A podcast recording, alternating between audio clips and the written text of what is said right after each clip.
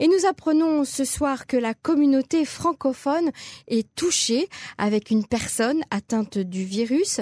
Elle est résidente elle est résidente de Jérusalem et elle aurait été euh, contaminée par un touriste venu pour un événement familial. Toute la communauté francophone à laquelle appartient cette personne est sur le qui-vive et des dizaines de personnes qui ont qui l'ont côtoyé, soit à la synagogue le Shabbat, soit au supermarché ou au restaurant, ont été mises en isolement. C'est le cas du docteur Dema que nous connaissons bien sur les ondes de Cannes en français car il a été un des premiers médecins à mettre en garde le public de la gravité de cette épidémie. Il est donc lui-même ainsi que sa famille en isolement car il était à la synagogue Mekor Chaim ce fameux Shabbat en présence de cette personne infectée. Nous l'avons en ligne. Docteur Dema, bonsoir. Oui, bonsoir.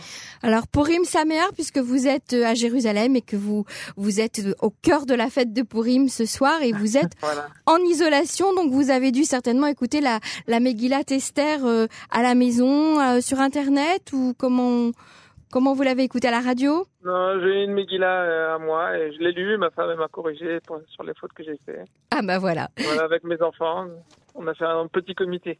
Très bien.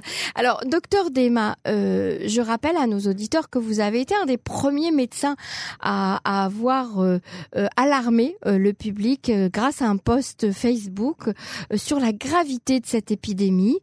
tout le monde a réagi suite à ce post de manière un peu légère, en, en vous taxant d'alarmiste. Et en fait, il s'avère que, eh bien, vous aviez raison et vous avez prédit beaucoup de choses qui, qui se sont déroulées euh, les, les, semaines qui, qui, ont suivi euh, ce poste. Euh, docteur Desmar, racontez-nous ce qui s'est passé dans la communauté de, de Bacas, ce qui se passe actuellement pour la communauté francophone et pour, pour les autres, pour tous les membres de, de, de, de ce, de ce quartier de Jérusalem.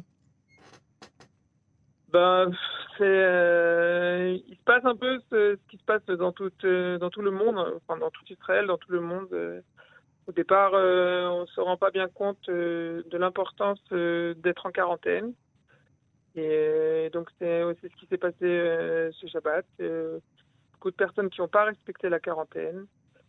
Et, c'est un peu problématique. Et, c'est une des personnes qui ne devait pas être en quarantaine qui, qui, qui s'est avérée malade.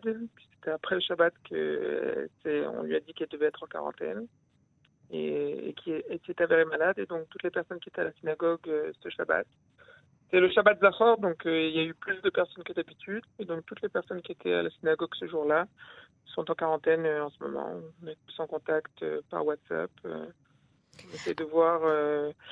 les personnes qui ne sont pas en quarantaine, essayer de voir comment on peut aider les personnes qui sont en quarantaine